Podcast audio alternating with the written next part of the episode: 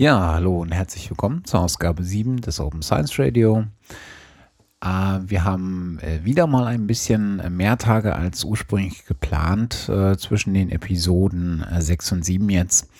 Was vornehmlich daran liegt, ähm, dass ich bei der nächsten, bei, bei der letzten Aufnahme ähm, zu dieser Episode, die ich in der vergangenen Woche schon gemacht habe, äh, irgendwann festgestellt habe, dass mir nach, ähm, naja, ein bisschen mehr als 40 Minuten äh, irgendwie die Aufnahme abgebrochen ist.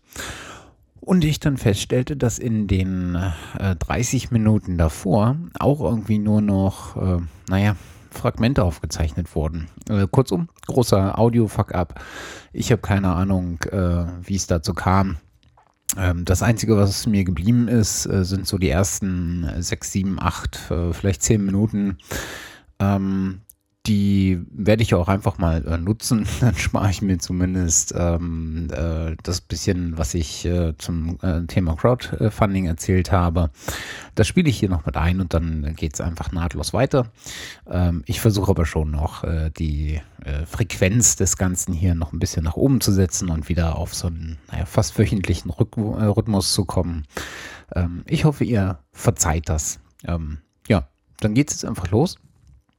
Wie so oft in den letzten Folgen äh, geht es äh, zu Anfangs äh, um das Thema Crowdfunding in der Wissenschaft. Und da nehme ich mir äh, in der Regel äh, die äh, deutsche Plattform Science Data zur Brust. Und das will ich auch heute wieder tun.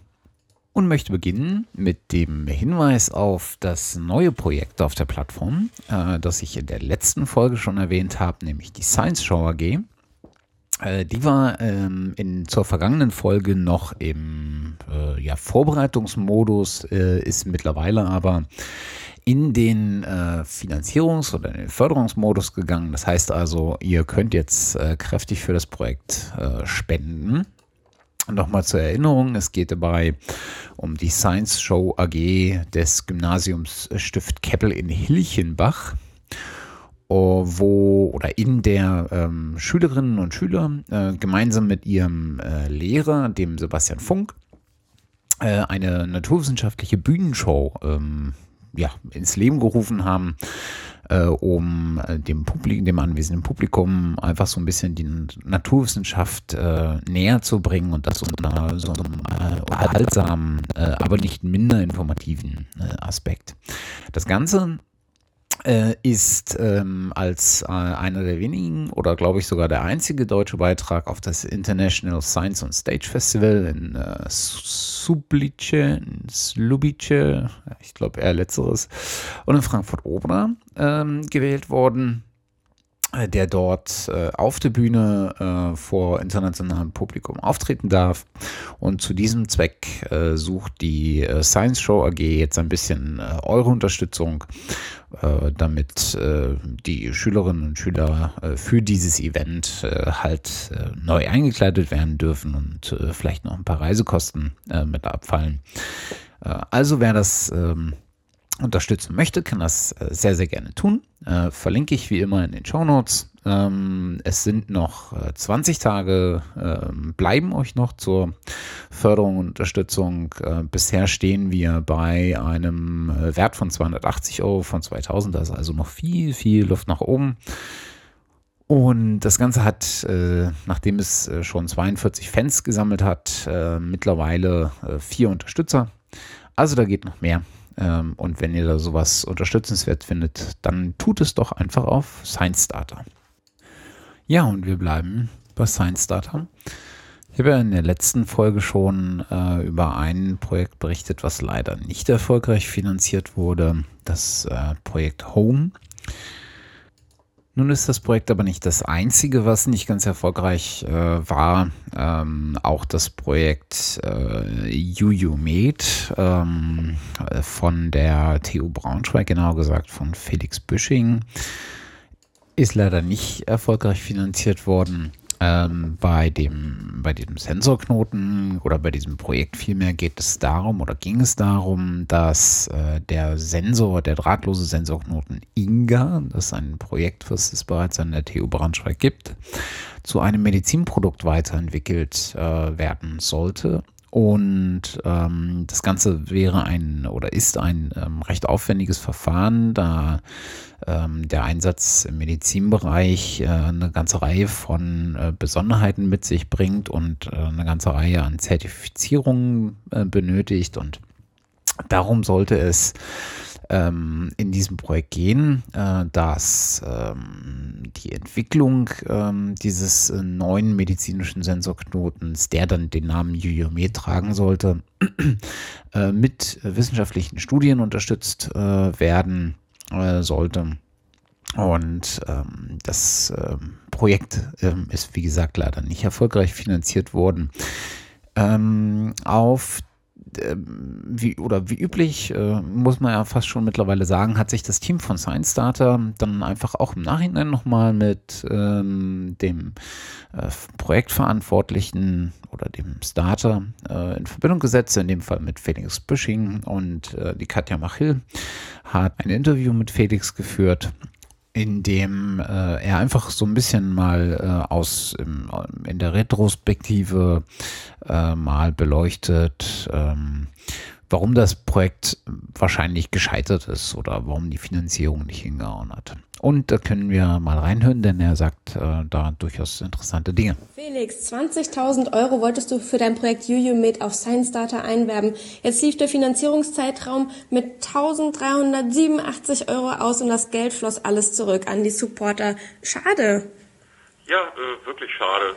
Wir hatten uns mehr erhofft und ähm, aber man muss halt wohl leider sagen, es ist uns nicht gelungen, genug Menschen davon zu begeistern. Ja, woran lag's denn? Ja, zum einen ähm, ist es wahrscheinlich ein zu abstraktes Thema gewesen, was man nicht ganz so gut verkaufen konnte. Zum anderen hätten wir natürlich so in ähm, der Retrospektive immer noch mehr tun können, äh, öfter mal die Leute auch anschreiben können. Es hat ja auch alles super begonnen. Also ich erinnere mich, ihr habt ja quasi über Nacht die ersten 100 Fans zusammen gehabt und äh, hat das dann irgendwie dann aufgehört mit der Energie oder wie, wie kann ich mir das erklären? Zum Fan werden gehört erstmal noch nicht viel. Das Ganze dann auch mit Geld zu unterfüttern und zu sagen, nicht nur finde ich gut, sondern bin ich auch bereit, was für zu geben. Die Hürde ist bei vielen wahrscheinlich doch noch um einiges höher. Ja, das Interview äh, ist vollständigerweise auf Soundcloud äh, zu hören. Äh, das werde ich verlinken. Ähm, Hört es euch einfach mal an. Äh, Felix hat da auch eine sehr eigene äh, Sicht auf die Dinge, also eine sehr selbstkritische äh, Sicht auf die Dinge und kann sich gut vorstellen, dass das auch an dem einen oder anderen an der einen oder anderen Herausforderung gescheitert ist, dass einfach solche Projekte schwer vermittelbar sind. Ja, zum Abschluss erst, äh, dieses ersten Blogs ähm, bleiben wir zwar beim Thema äh, Crowdfunding, gehen aber ein Stückchen weg vom, äh, von der Plattform Science Data. Äh, ich habe nämlich noch äh, zwei oder drei Tipps äh, und zwar für jeden, der den das ganze Thema interessiert, der selbst mit dem Gedanken spielt, ein Projekt aufzuziehen, auf die Beine zu stellen, ähm, das auf Science Data oder auf äh, ähnlich gelagerten Plattformen ähm, äh, publik zu machen und zu versuchen, äh, Crowd zu fanden dem sei auf jeden Fall empfohlen, sich vorher einfach mal mit dem Thema auseinanderzusetzen. Und zwar äh, vielleicht nicht nur sich äh, Plattformen anzugucken und die Geschäftsmodelle der Plattform anzugucken, was sicherlich auch ein, äh, ein entscheidender Teil ist, vor allen Dingen aber es ist äh, aus meiner Sicht empfehlenswert, ähm, sich mal mit der Dynamik dieser äh, der Projekte ähm, zu beschäftigen und vor allen Dingen jene Projekte, die erfolgreich finanziert wurden. Ähm, und mit dem ganzen äh, Thema Crowdfunding an sich, also auch der dahinterliegenden Motivation und Psychologie und all sowas. Und da habe ich äh, drei ganz kurze Tipps, da gibt es sicherlich eine ganze Menge, aber äh, drei, die ich hier erstmal erwähnen möchte. Es gibt von äh, Tim Ferriss ähm, in seinem Blog einen äh, durchaus lesen, lesenswerten Blogbeitrag, in dem er sich ähm, ähm, mal um das Thema ähm, ja, Motivation in solchen Projekten äh, kümmert. Und er bezieht es auf, auf Kickstarter, also das ähm, US-amerikanische Pendant äh, zu äh, europäischen Plattformen, also oder wahrscheinlich eigentlich die Wiege äh, des Crowdfunding. Ähm, das Ganze hat natürlich einen anderen Fokus, als es äh, Science Crowdfunding auf sciencestarter.de hat, aber er ist nichtsdestotrotz lebenswert, äh, steht unter dem äh, unter der Überschrift äh, Hacking Kickstarter How to Raise äh, 100.000 Dollars in 10 Days. Und ähm, da schreibt er eine ganze Menge dazu, ähm, was man auch währenddessen, äh, während der Laufzeit ähm, tut, wie man das Ganze vorbereitet. Ähm, ist auf jeden Fall äh, lesenswert. Ähm, kann jemand, jeder mal reinschauen. Und ähm, was ich noch habe, sind zwei äh, Leseempfehlungen. Und zwar gibt es ein ähm, Crowdfunding-Handbuch, ähm, und zwar das Co-Funding-Handbuch. Ähm, Co-Funding ist ähm, äh, ja äh, eine Initiative, ähm, die sich vor allen Dingen ähm, zusammengefunden hat, um Konferenzen und Workshops äh, zu initiieren zu den Themen äh, Crowdfunding, Crowdinvestment, ähm, Co-Funding-Modelle, Mikrofinanzierung und, und äh, solcherlei. Und die haben ein Buch herausgegeben, das Co-Funding-Handbuch ähm, zu Crowdfunding, Crowdinvestment und Co-Funding, ähm, das einen sehr umfangreichen Überblick über das Thema gibt, ähm, vor allen Dingen auf äh, die Situation in Deutschland bezogen. Äh, das kann man ähm, auf der Seite bestellen. Äh, die zweite Leseempfehlung ist das Handbuch Crowdfunding ähm, von ICOSUM, das Institut für Kommunikation in sozialen Medien ähm, ist ein, ein, ein Berliner Unternehmen. Ähm, und äh, das Crowdfunding-Handbuch äh, von äh, Ecosum, äh, was ähm, unter der Leitung von äh, Carsten Menzler von Jörg Eisfeld-Reschke entstanden ist, aber mit äh, ganz äh, verschiedenen Beitragenden ähm, auch arbeitet, ähm, kümmert sich ähm, genauer um das Thema Crowdfunding und äh, lässt in ganz äh, verschiedenen, äh, unter ganz verschiedenen Gesichtspunkten in einzelnen Artikeln äh, die unterschiedlichsten Autoren äh, zu diesem Thema berichten. Ähm, da geht es nicht nur darum, mal eine Übersicht über Crowdfunding-Plattformen zu geben oder mal Beispiele von erfolgreichen Crowdfunding-Projekten, sondern auch, ähm, dass ähm, sich mal den Blick der, der Projektstarter anzueignen oder auch ähm, in verschiedene Bereiche mal reinzugucken. Also wir haben hier Crowdfunding im Musikbereich, im, Film, im Bildungsbereich, ähm, im Startup-Bereich, also ganz unterschiedlich. Und ähm, das ist äh, sehr lohnenswert, ähm, bietet einen äh, schönen ähm, Überblick und äh, ist auf jeden Fall jedem anzuraten, der sich das Thema mal äh, genauer äh, ansehen möchte. Und damit beschließen wir das Thema äh, Science Crowdfunding erstmal und widmen uns dem nächsten äh, Thema, äh, nämlich äh, dem Thema Open Access. Äh, auch hier gibt es wieder Neuigkeiten, die ich äh, kurz aufgreifen möchte.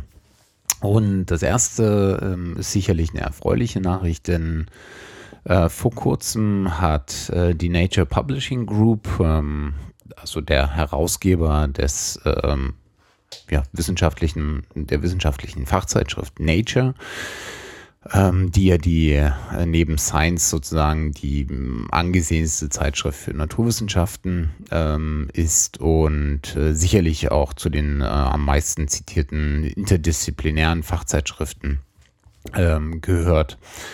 Ähm, dieser Verlag, die Nature äh, Publishing Group, hat äh, bekannt gegeben, dass sie ähm, eine, ja, eine strategische Verbindung ähm, eingegangen sind. Und zwar haben sie äh, die, eine Mehrheitsbeteiligung erworben am Open Access Verlag äh, Frontiers.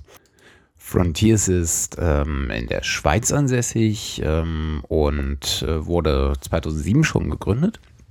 Äh, weshalb das äh, interessant ist, ähm, Frontiers ist einer der Verlage, die äh, im Bereich äh, Open Science, äh, Open Access ähm, durchaus sehr innovativ unterwegs sind. Also es gibt ähm, seit einigen Jahren ähm, ganz klar die Bestrebungen hin zu einem äh, transparenten und konstruktiven Peer-Review-Prozess.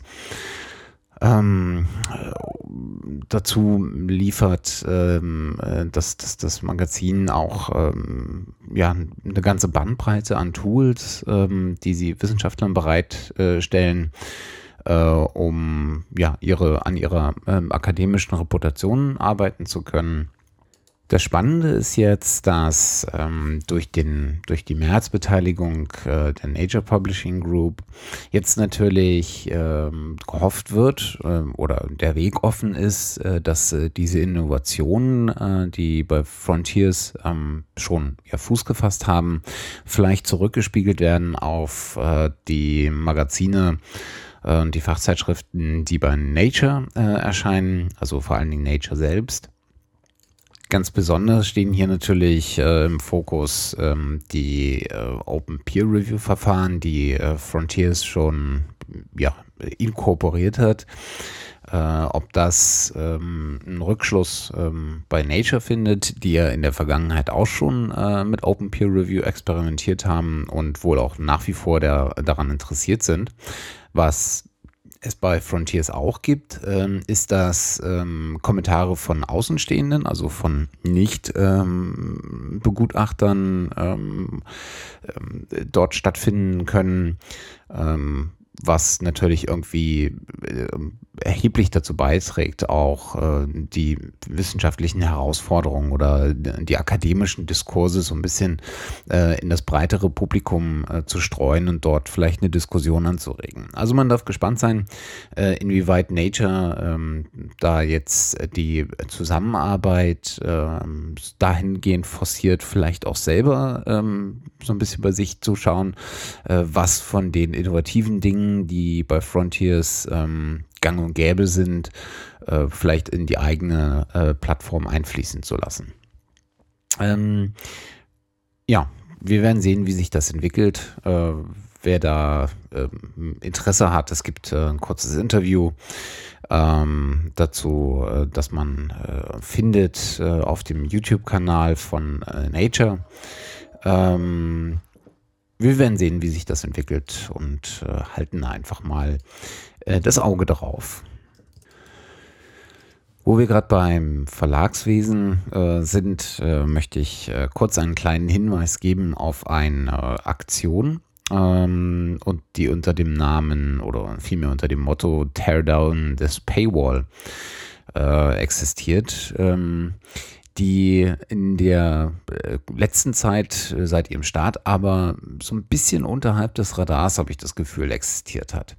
Es geht darum, ähm, äh, oder es geht vielmehr um einen Boykottaufruf äh, gegen ähm, die äh, ACM, die Association for Computing Machinery.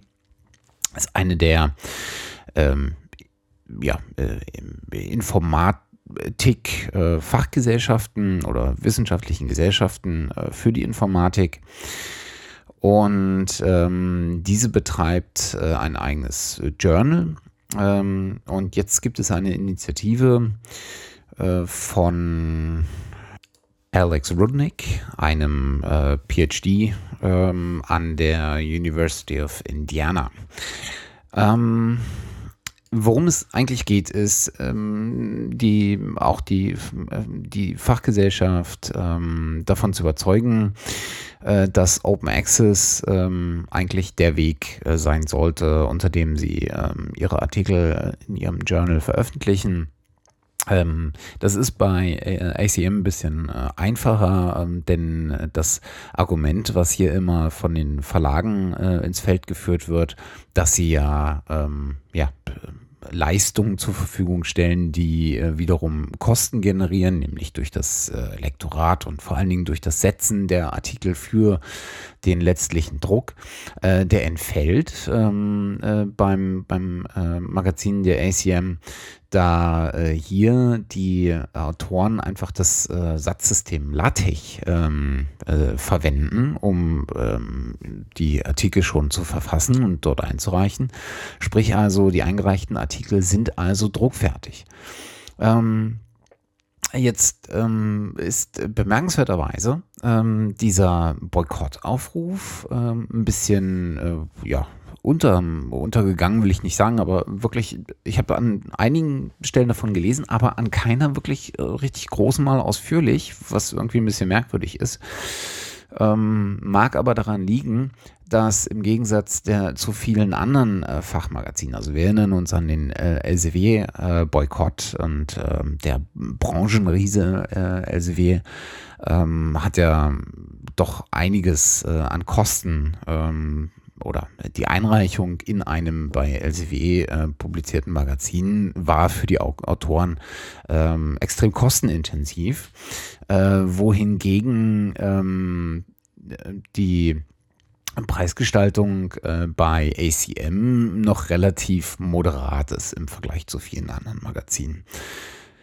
Ähm, das kann vielleicht ein Grund dafür sein. Ähm, ob es noch andere sind, ähm, weiß ich ähm, nicht genau. Ähm, es ist aber auf jeden Fall interessant, dass die, äh, dieser Boykottaufruf äh, in der Tat noch relativ wenig ähm, ähm, äh, Personen äh, gefunden hat oder Interessenten gefunden hat.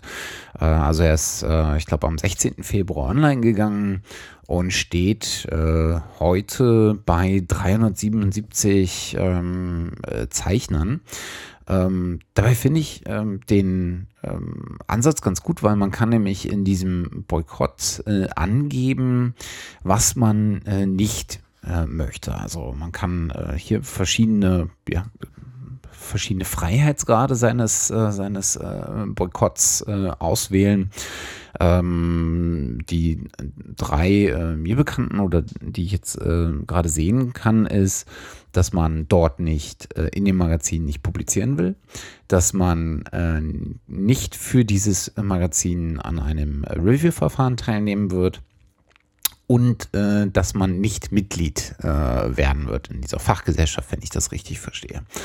Und äh, es gibt äh, in der Tat bei den Zeichnern auch diverse, die unterschiedliche ähm, Modalitäten angegeben haben. Äh, viele haben alles dreis angegeben, also dass sie weder veröffentlichen noch äh, im Review-Verfahren äh, teilnehmen werden, noch äh, Mitglied werden.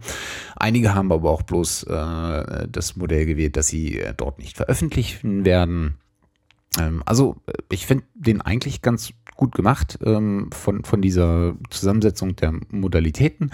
Ähm, ich finde ihn ansonsten vielleicht ein bisschen lieblos gemacht, äh, weil die Website ist ähm, ja schlichtes Grau. Ähm, ist aber eigentlich alles, was, was man braucht.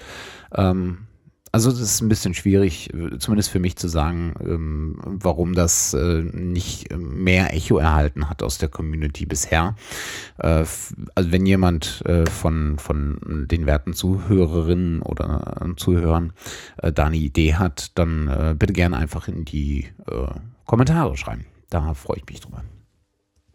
So, wo wir gerade bei den Verlagen waren, äh, und Open Access. Bleiben wir doch einfach bei dem Thema. Ähm, denn es gab in letzter Zeit ähm, ein paar Studien darüber ähm, oder äh, ein paar Studien, die äh, sich ähm, mal angeschaut haben, ob es denn wirklich einen Zusammenhang gibt zwischen äh, dem Publizieren unter Open Access und dem äh, zitiert werden. Also man, die, die Grundannahme ist ja, dass Open Access publizierte Artikel eine höhere Aufmerksamkeit erreichen, also eine höhere Sichtbarkeit innerhalb der Community, dadurch, dass sie halt frei zugänglich sind ähm, und vielleicht eher ähm, ja, geteilt werden, mal weitergeleitet werden, ähm, gelesen werden, ähm, weil sie halt ohne Kosten ähm, entstehen. Jetzt ist natürlich die Frage, die für Wissenschaftler ganz besonders ähm, ja, wichtig ist, die, ob das Publizieren unter Open Access auch nicht nur die Sichtbarkeit innerhalb der Community erhöht, sondern damit einhergehend auch ähm, die Häufigkeit äh, der ähm, Zitationen äh, des Artikels in anderen Artikeln. Und dazu gab es in äh, letzter Zeit äh, ein paar ähm, äh, Veröffentlichungen. Es gab eine relativ kleine Studie von, jetzt habe ich den Autoren wieder nicht da, Alma Swan, ähm, die sich oder der sich, bin ich mir gar nicht sicher, äh, mal ähm, ja auf der Metaebene angeguckt hat, äh, was andere Studien dazu sagen. Sie hat also ähm, ein paar Dutzend ähm, äh, andere äh, Studien ausgewertet, die sich dem Thema mal angenommen haben und darauf, äh, daraus so ein, äh, so ein bisschen auf der Metaebene Rückschlüsse gezogen. Sie kommt in der Tat, ähm, oder er kommt, äh, oh Gott, das hätte ich vielleicht vorher recherchieren sollen, ähm, die Studie kommt in der Tat äh, zu, dem, ähm, in, äh, zu dem Ergebnis, äh, dass Open Access auch einen positiven, ähm, ähm ja, eine positive Auswirkung auf äh, die Anzahl der Zitationen hat. Also sie hat da ähm, die, die, Ratio ist da auch recht überzeugend an der Stelle. Ähm, sie hat irgendwie von den untersuchten Fällen sind irgendwie 27, äh, die dafür sprechen. Äh, und äh, nur vier, ähm, bei vieren ist das Ergebnis äh, nicht sicher ähm, auszuwerten. Also das ist ähm, halt auf der, äh, auf der Ebene als Metastudie ähm, mal ganz interessant. Da bin ich mir aber nicht sicher, inwiefern das äh, wirklich auch ein aussagekräftiges Ergebnis ist. Es gab jedoch ähm, vor kurzem äh, eine weitere Studie, äh, die sich diesem Thema annahm, und zwar von äh, Michael Norris an der äh, Longborough University. Und Michael Norris hat sich genau demselben Thema mal angenommen und hat äh, geschaut, ob das äh, Publizieren von Artikeln äh, unter Open Access einen äh, Vorteil bietet für die Zitation, also für das zitiert werden. Er hat sich dafür eine ganze Menge an Artikeln äh, angeschaut, ich glaube über 4.500, äh, irgendwas um die 4.600, glaube ich, von denen wiederum eine ganze Reihe, fast 50 Prozent Open Access publiziert wurden. Und er hat festgestellt, dass äh, über, ähm, also so generell ähm, über die Erhebung in der Tat äh, eine höhere Rate an äh, Zitationen bei den Open Access publizierten Artikeln zu verzeichnen war, als äh, bei denen, die hinter ähm, sogenannten Paywalls dann äh, nur zur Verfügung stehen. Äh, er hat hier auch kon konkrete Zahlen errechnet, also er hat äh, für die Open Access publizierten Artikel einen Citation Count von 9,04 und ähm, stellt dagegen den Citation Count äh, für, für die geschlossenen äh, Journale, äh, der nur 5,76 beträgt.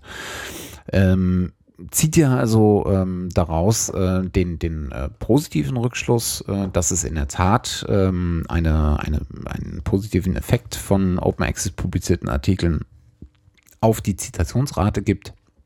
Äh, das ist jetzt natürlich sehr, sehr ähm, ähm, schnell äh, zusammengefasst und äh, kratzt nur so an der Oberfläche. Also er nimmt sich da sehr viel Zeit. Äh, die Studie ist auch sehr lang, also es sind fast 400 Seiten, äh, die er da zu Papier gebracht hat. Ähm, ich verlinke die auf jeden Fall. Ähm, sicherlich ähm, sehr interessant, da mal reinzuschauen. gibt eine ganze Reihe von sehr detaillierten Auswertungen. Äh, und ähm, das, äh, das, Ganze ist natürlich äh, unter Open Access publiziert worden. Ja, und dann gab es noch eine weitere Studie äh, zu dem Thema, äh, die allerdings zu einem leicht unterschiedlichen Ergebnis kommt. Also äh, es geht hier bei, bei dieser zweiten Studie, Studie um eine, die von einer Autorengruppe an der Cornell University, glaube ich, ähm, stattgefunden hat. Ja, genau. Und ähm, unter dem äh, Namen firmiert äh, Open Access Publishing Article Downloads äh, and Citations Randomized Controlled Trial. Äh, was diese äh, Studie versucht herauszufinden, ist, ähm, den, was für einen Effekt ähm, der, der freie Zugang äh, zu äh, wissenschaftlicher Literatur eigentlich hat. Und zwar versuchen sie das Ganze zu begründen auf äh, der ähm, Anzahl der ähm, Downloads ähm, und der äh, Zitationen. Und ähm, auch, das, auch diese Studie hat eine relativ große Grundgesamtheit. Also es wurden insgesamt 1600 oder über 1600 Artikel aus ähm, insgesamt elf äh, Journals ähm, aus, bei der American Psychological, äh, no, äh, bei der American Physiological Society untersucht. Und ähm, man kommt in der Tat äh, zu zwei ähm, interessanten Ergebnissen. Zuerst äh, hat man festgestellt, dass äh, Open Access tatsächlich äh, eine, ähm, einen positiven Effekt äh, hat äh, auf äh, die Sichtbarkeit der Artikel, was sich feststellen lässt an der ähm, Anzahl der Downloads. Also hier hat man einen signifikanten Anstieg ähm, oder ein signifikantes, einen signifikanten Unterschied ähm, festgestellt, äh, denn ähm, diejenigen Artikel, die unter Open Access äh, publiziert wurden, wurden signifikant mehr äh, heruntergeladen, sowohl als Fulltext als auch auf, äh, als äh, PDF und hatten signifikant mehr Unique Visitors. Ähm, wohingegen äh, die Abstracts beispielsweise ähm, für Open Access äh, Artikel ähm, signifikant weniger herunterladen wurden. Also das ist wahrscheinlich äh, ganz natürlich, warum den, nur den Abstract herunterladen, wenn auch der äh, komplette äh, Artikel zur, äh, zum Download zur Verfügung steht. Wohingegen ja bei, ähm, bei Closed ähm, ähm, Journals, also bei denen wissenschaftlichen Magazinen, die äh, für einen Artikel dann auch Geld verlangen. Ähm, da dürfte der Abstract das wohl meist heruntergeladene Element äh, sein, ähm, weil es halt kostenfrei ist. Äh, die Studie kommt aber noch zu einem anderen äh, Ergebnis, äh, und zwar, dass äh, das ähm, Publizieren unter Open Access ähm, nicht zwangsweise einen äh, Einfluss auf äh, die Anzahl der äh, Zitationen hat. Äh, sie schränken das allerdings ein ähm, und sagen, äh, zumindest nicht in den ersten, ich glaube, Sie haben da gesagt, äh, neun bis zwölf Monaten. Ähm, das ist äh, ganz interessant. Also vielleicht geht das ähm, danach ähm, wiederum hoch. Ähm, das ähm, konnte ich jetzt in der Schnelle auch aus dieser Studie nicht ähm, äh, ersehen. Äh, aber ich verlinke die auch wieder und äh, wer da Interesse hat, kann da einfach mal äh, selber reinschauen. Äh, was ich ähm, oder was ich eindeutig äh, an dem Punkt äh, halt feststellen kann, ist, dass es nach wie vor keine eindeutig verlässliche ähm, Aussage darüber gibt. Ähm, ich würde vom Gefühl her sagen, dass es durchaus einen positiven ähm, oder das, sicher, fast sicher einen positiven Effekt auf die Sichtbarkeit von wissenschaftlichen Artikeln hat. Äh, inwiefern der sich dann in einer äh, Zitation, ähm, in einem Anwachs von äh, Zitationen ähm, des Artikels in anderen äh, Arbeiten wiederum niederschlägt, ähm, ja, werden wir über die Zeit einfach noch sehen müssen. Vielleicht hat sich das zum einen noch nicht so richtig ähm, oder immer noch nicht so richtig rumgesprochen. Ähm, das oder vielleicht ähm, gucken die meisten eher auf ähm, den, äh, den sehr, sehr bekannten geschlossenen äh, Journals äh, und sind noch nicht ähm, so sehr informiert, dass es noch viele, viele andere Journals gibt, an denen man sozusagen auch äh, schauen könnte. Vielleicht ist ähm, da auch noch, ähm, ja, der Punkt, äh, spielt auch noch der Punkt eine Rolle, dass man vielleicht den Open Access Journals nach wie vor nicht so richtig über den Weg traut und dann lieber auf die ähm, alteingesessenen Closed Journals ähm, referenziert. Ähm, da spielen vielleicht einfach viele Faktoren eine Rolle. Ähm, und wir werden über die nächsten äh, Monate, Jahre vielleicht sehen, äh, was da für ein ähm, Effekt dann wirklich auch bei entsteht. An der Stelle noch ein ganz kurzer Hinweis ähm, auf einen Artikel, den ähm, Science-Blogger Florian Freistetter äh, auf seinem äh, Blog Astrodiktikum Simplex äh, veröffentlicht hat, der genau das Thema berührt. Denn äh, er hat mal ähm, aufgeführt, äh, welche Artikel er oder welche Blogposts er nicht schreiben konnte, weil die entsprechenden Forschungsergebnisse ihm nicht zur Verfügung standen äh, als, ähm, als oder zur Recherche. Also er hat halt gesagt, ähm, er steht des Öfteren einfach vor der Bezahlschranke, äh, wenn er ähm, äh, versucht im Zuge einer Recherche halt die originale Forschungsarbeit äh, sich anzuschauen. Und äh, da hat er irgendwie äh, keine Lust mehr drauf, was ich sehr, sehr gut verstehen kann. Und er hat einfach mal so ein paar Artikel aufgeführt, die er geschrieben hätte, äh, wenn er denn Zugang zu den äh, entsprechenden Originalarbeiten gehabt hätte. Ähm, und ähm, beschließt den Artikel dann aber so mit so einem positiven äh, Aspekt, äh, denn er sagt halt, äh, dass es sowohl mittlerweile eine ganze Reihe von Wissenschaftlern gibt, ähm, die ihre Arbeiten auch kostenlos bei sogenannten Reprint-Servern zur Verfügung stellen, also Archive sei hier mal genannt, aber dass es auch diverse ähm, Projekte gibt, ähm, die ihre Ergebnisse offen und frei zu, zugänglich zur Verfügung stellen. äh, die äh, das auch ganz äh, das Ganze sehr gut machen, also nicht nur das Paper, sondern auch zusätzliche Materialien, Zusatzinformationen.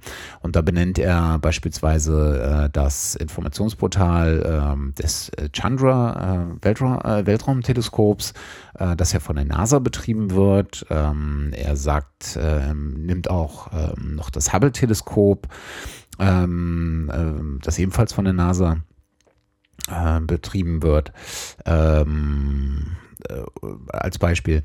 Und äh, gibt auch noch äh, die Website äh, der Europäischen Südsternwarte, äh, der ESO, äh, an. Ähm, also das als Beispiele für ähm, offene und frei zugängliche Primärquellen. liest sich auf jeden Fall ganz interessant, kann ich jedem nur empfehlen, da mal reinzuschauen. Ja, und als abschließenden Übergang sozusagen von Open Access zu Open Science möchte ich noch auf äh, ein ganz ähm, interessantes Experiment äh, hinweisen, das im Rahmen der 12. INETBIB-Tagung, äh, also der Tagung für die sozusagen die deutschsprachige Bibliotheksszene, ähm, in Berlin stattgefunden hat. Und zwar haben dort ähm, äh, Maxi Kindling, äh, Paul Vierkant und Lammert Heller ein, äh, ja, ein Wettspiel durchgeführt. Ähm, das Ganze ähm, ist sozusagen ein, ein Gedankenspiel ähm, oder eine Methodik, ähm, so ein bisschen angelehnt an ähm, die ja, die Methodik der Prediction Markets.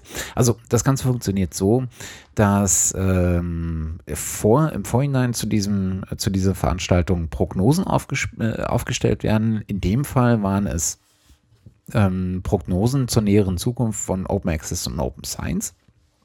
Und dass dann die Teilnehmer äh, an einem Spieltisch ähm, in der Tat ähm, äh, Spielchips, in Berlin waren es glaube ich 25 pro Teilnehmer, auf diese Prognosen äh, setzen können und äh, sagen können, ob diese nach äh, 6, 12 äh, oder 18 Monaten oder später oder nie eintreten werden.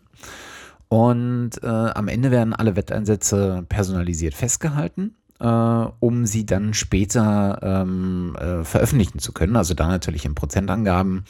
Äh, und ähm, ja, das Ganze äh, ist also hat also zwei, äh, zwei Dinge. Man kann da, glaube ich, ganz gut dran erkennen, wie die Community äh, das Thema betrachtet und welche Chancen sie welcher Prognose einräumt. Und zum anderen kann man natürlich nach Ablauf der Zeiträume einfach gucken, was ist wirklich wahr geworden und kann dahingehend dann rückblickend auch so ein so ein, so ein, so ein äh, Trend erkennen, inwiefern die Leute wann welches Thema auch ähm, auf dem Schirm hatten, beziehungsweise in welcher Gewichtung sie das Thema auf dem Schirm hatten.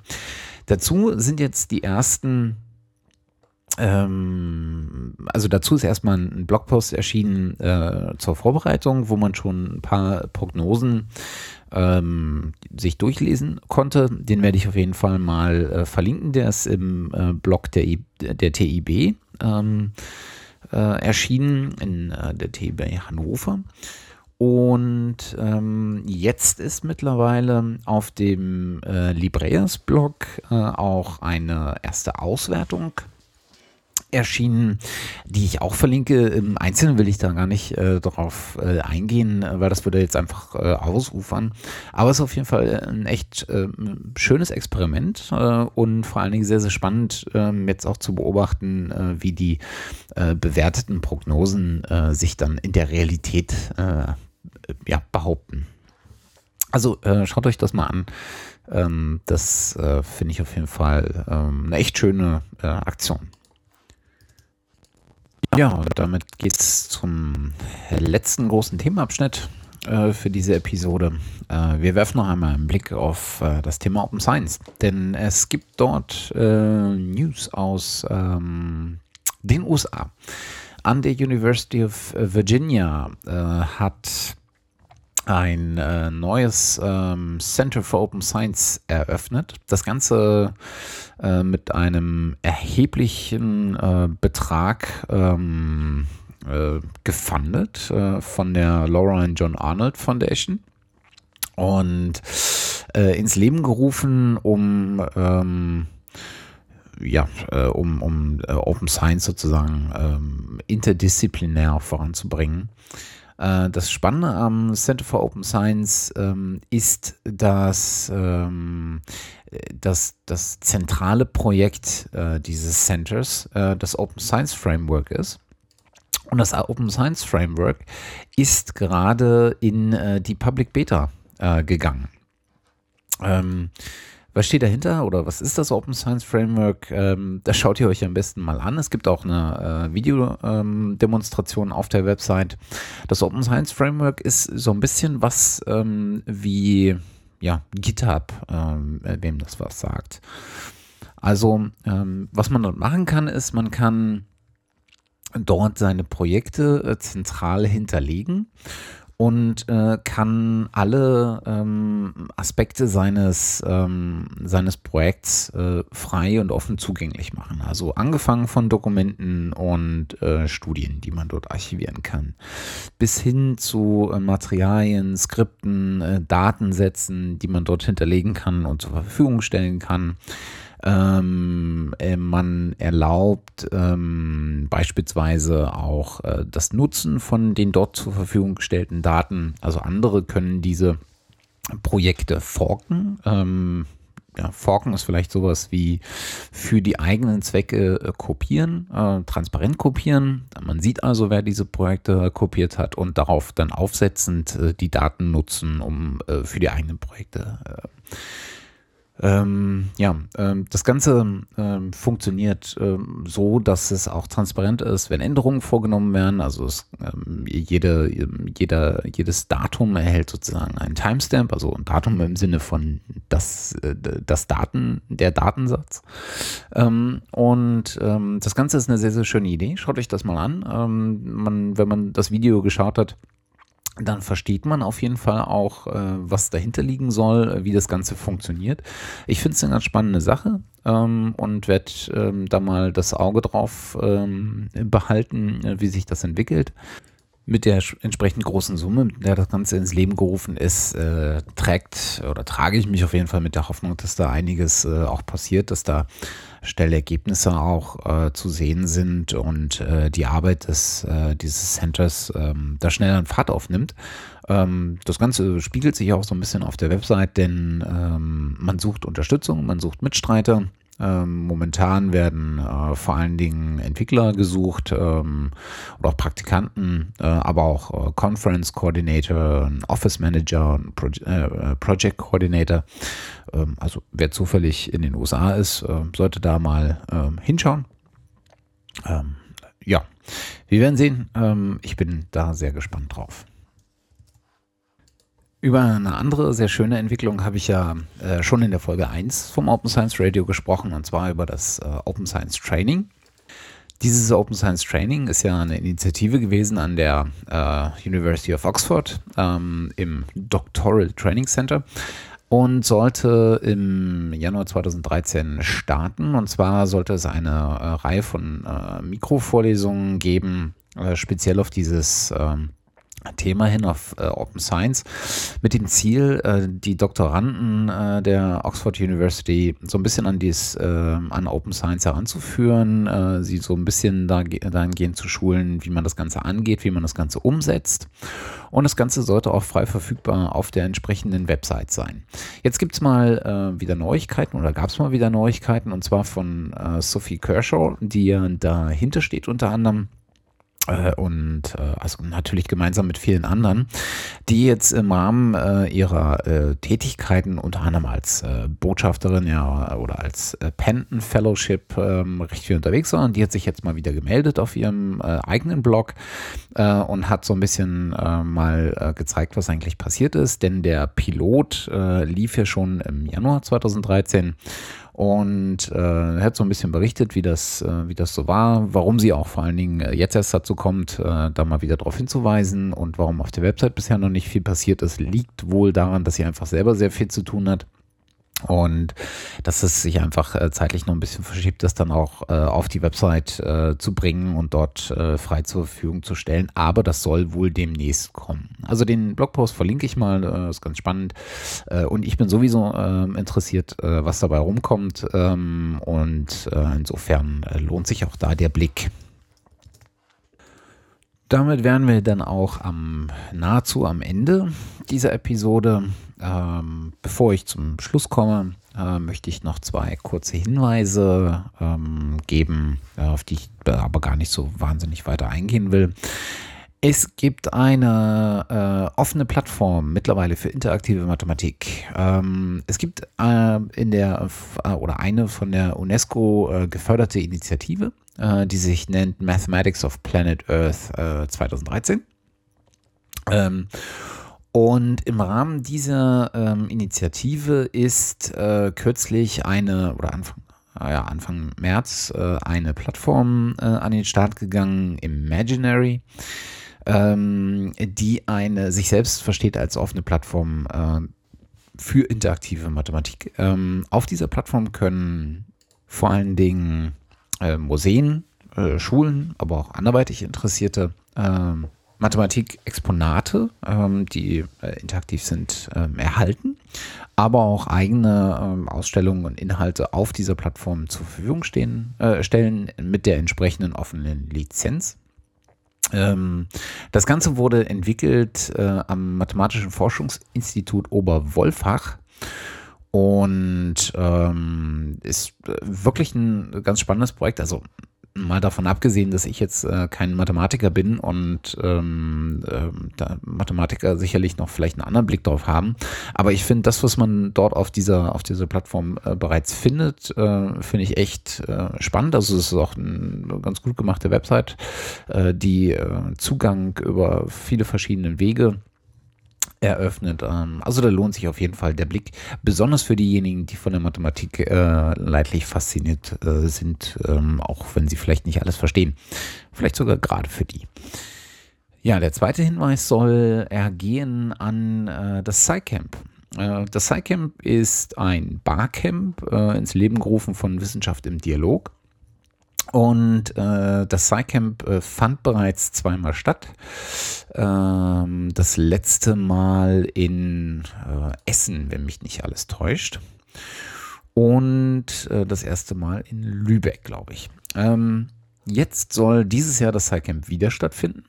Äh, allerdings dieses Jahr in äh, Berlin am 1. und 2. Juni. Ähm, Veranstaltungsort wird das Coop äh, in Berlin sein. Das ist äh, so ein Coworking Space, den ich sehr, sehr nett finde.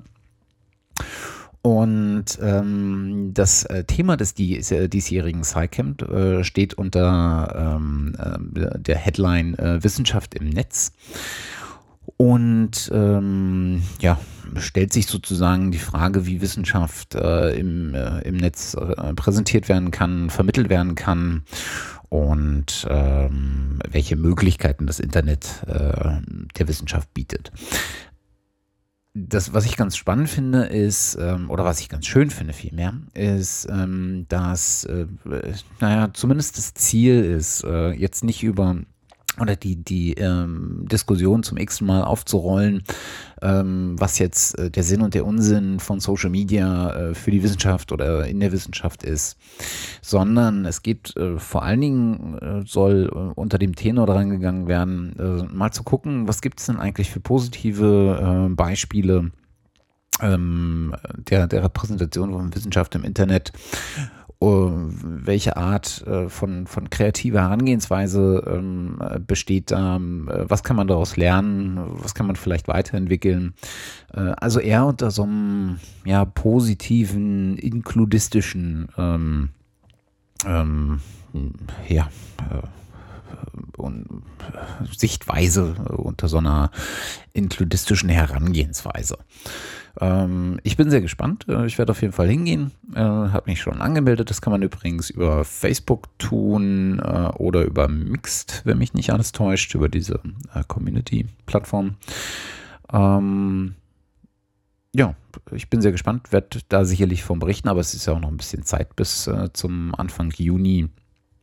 Wer da also Interesse hat, äh, guckt einfach rein. Ich äh, nehme das in die Shownotes mit auf und äh, das ist sicherlich äh, ganz gut. Die solche Veranstaltungen lebt ja äh, auch von den Leuten, die da hinkommen. Äh, ganz besonders deshalb, weil es ein Barcamp ist, sprich, also es gibt vorher keine großartig festgelegten äh, Themen und äh, Vorträge und derlei, sondern man, jeder kann dort sein eigenes Thema mitbringen und positionieren und dann werden die Themen zusammengetragen und dann wird entschieden, welches, welche Themen den größten Zuspruch erhalten und diese werden dort dann diskutiert. Also auch äh, immer mal wieder eine sehr, sehr schöne Erfahrung ein Barcamp. Äh, zumindest äh, waren das die meisten bisher, auf denen ich bin und ich bin da auch beim äh, dritten Cycamp äh, sehr zuversichtlich. Ja, das soll's äh, gewesen sein für heute. Ähm, wie gesagt, ich äh, hoffe, dass ich den Veröffentlichungsrhythmus wieder ein bisschen in den Griff kriege. Meine Audioanlage ähm, hat mir heute zumindest äh, keinen Strich durch die Rechnung ähm, gemacht. Äh, vielen herzlichen Dank dafür. Äh, wir werden aber äh, sehen, inwiefern ich das äh, hinkriege. Ist, ist ja mal schön, wenn man sich bemüht, aber ob man es dann wirklich schafft, ist nochmal eine ganz andere Geschichte. Äh, momentan steht auch wieder, stehen viele andere Projekte an. Äh, aber ich versuche das hier einfach mal äh, nicht großartig drunter leiden zu lassen. Und äh, selbst wenn es beim zweiwöchentlichen äh, Veröffentlichungsrhythmus bleibt, äh, ist der sicherlich zu verschmerzen. Dann wie immer herzlichen Dank fürs Zuhören. Ähm, bleibt mir gewogen und bis bald.